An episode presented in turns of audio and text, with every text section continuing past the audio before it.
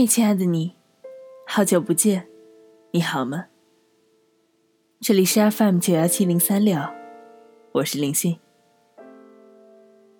今天想和你分享的文章来自汪曾祺。汪曾祺，昆明的雨。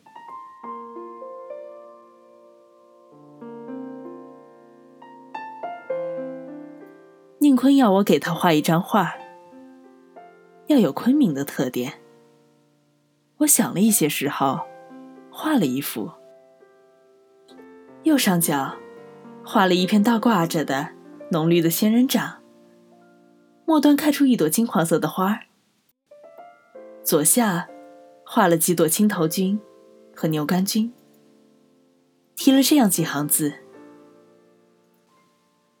昆明人家常于门头挂仙人掌一片，以辟邪。仙人掌悬空倒挂，尚能存活开花。于此可见，仙人掌生命之顽强；亦可见，昆明雨季空气之湿润。雨季，则有青头菌、牛肝菌，为极鲜雨。我想念昆明的雨。我以前不知道所谓的雨季，雨季是到了昆明以后，才有了具体的感受的。我记不得昆明的雨季有多长，从几月到几月，好像是相当长的，但是并不使人厌烦。因为是下下停停，停停下下，不是连绵不断，下起来没完。而且并不使人气闷。我觉得昆明的雨季气压不低，人很舒服。昆明的雨季是明亮的，丰满的，使人动情的。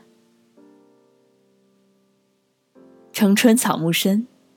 梦夏草木长。昆明的雨季是浓绿的，草木枝叶里的水分都到了饱和状态，显示出过分的、近于夸张的旺盛。我那张画是写实的，我确实亲眼看过倒挂着还能开花的仙人掌。旧日。昆明人家门头上，用以辟邪的多是这样一些东西：一面小镜子，周围画着八卦，下面便是一片仙人掌，在仙人掌上扎个洞，用麻线穿了，挂在钉子上。昆明仙人掌多，且极肥大。有些人家在菜园的周围种了一圈仙人掌，代替篱笆。种了仙人掌，牛羊便不敢进园吃菜了。仙人掌有刺，猪和羊怕扎。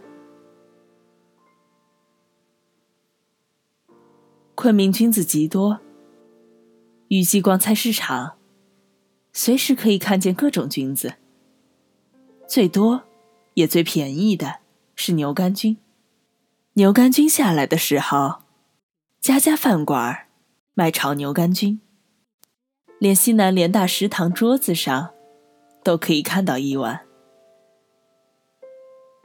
牛肝菌色如牛肝，滑、嫩、鲜、香，很好吃。炒牛肝菌需多放蒜，否则易使人晕倒。青头菌比牛肝菌略贵，这种菌子。炒熟了也还是浅绿色的，格调比牛肝菌高。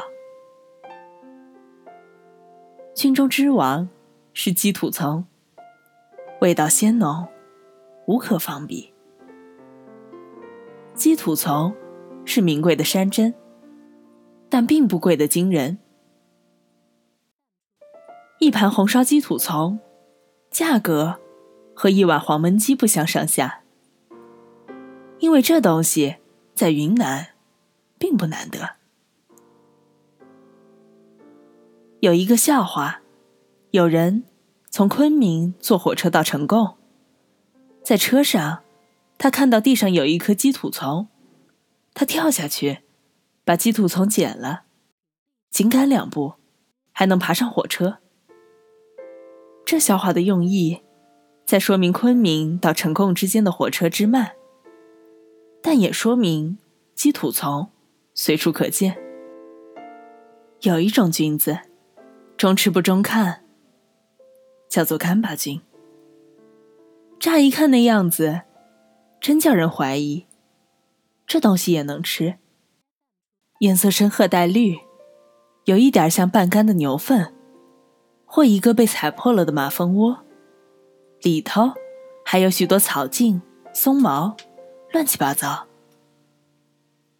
可是下点功夫，把草茎、松毛摘净。撕成蟹腿肉粗细的丝，与青辣椒同炒，入口就会使你瞠目结舌。这东西这么好吃。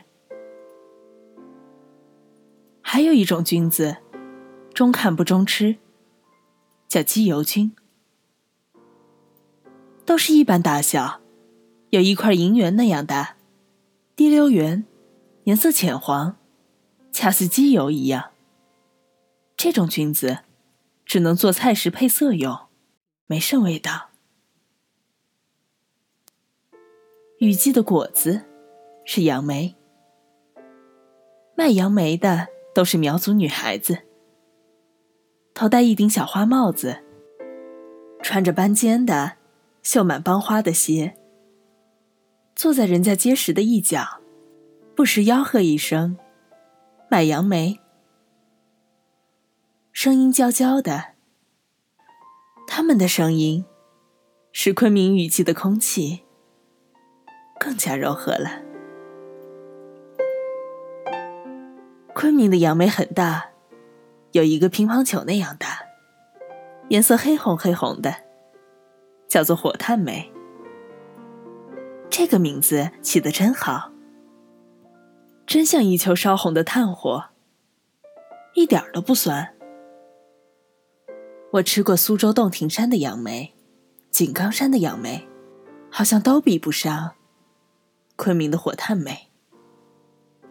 雨季的花儿是缅桂花，缅桂花即白兰花，北京叫做板兰，云南把这种花叫做缅桂花。可能最初这种花是从缅甸传入的，而花的香味儿。又有点像桂花，其实这跟桂花并没有什么关系。不过话说回来，别处叫它白兰、板兰，它跟兰花也安不上啊。也不过是因为它很香，香得像兰花。我在家乡看到的白兰，多是一人多高。昆明的缅桂是大树。我在若园巷二号住过，院里有一棵大缅桂，密密的叶子把四周的房间都映绿了。缅桂盛开的时候，房东就和他的一个养女搭了梯子上去摘，每天要摘下来好些，拿到花市上去卖。他大概是怕房客们乱摘他的花儿。时常给各家送去一些，有时送来一个七寸的盘子，里边摆的满满都是缅桂花，带着雨珠的缅桂花，使我的心软软的。不是怀人，不是思乡，雨有时会引起人的一点淡淡的乡愁。李商隐的《夜雨寄北》是为许多久客的游子而写的。我有一天，在积雨少住的早晨，和德西从联大新校舍到莲花池去，看了做比丘尼装的陈圆圆石像。雨又下起来，莲花池边有一条小街，有一个小酒店。我们走进去，要了一碟猪头肉，半世金酒，坐了下来。雨下大了，酒店有几只鸡，都把脑袋反插在翅膀下面，一只脚着地，一动也不动的。在檐下站着。酒店院子里有一大架木香花。昆明木香花很多，有的小河沿岸都是木香，但这样大的木香却不多见。一棵木香趴在架上，把院子遮得严严的，密匝匝的细碎的绿叶，数不清的半开的白花。和饱胀的花骨朵儿都被雨水淋透了。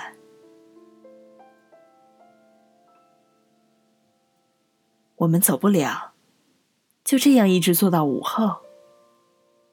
四十年后，我还忘不了那一天的情味。写了一首诗：莲花池外少行人。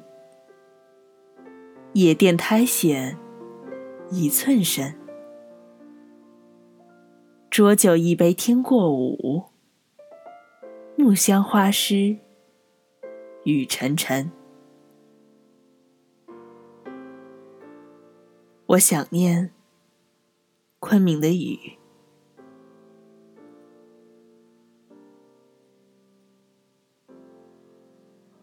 祝你晚安，我是林星。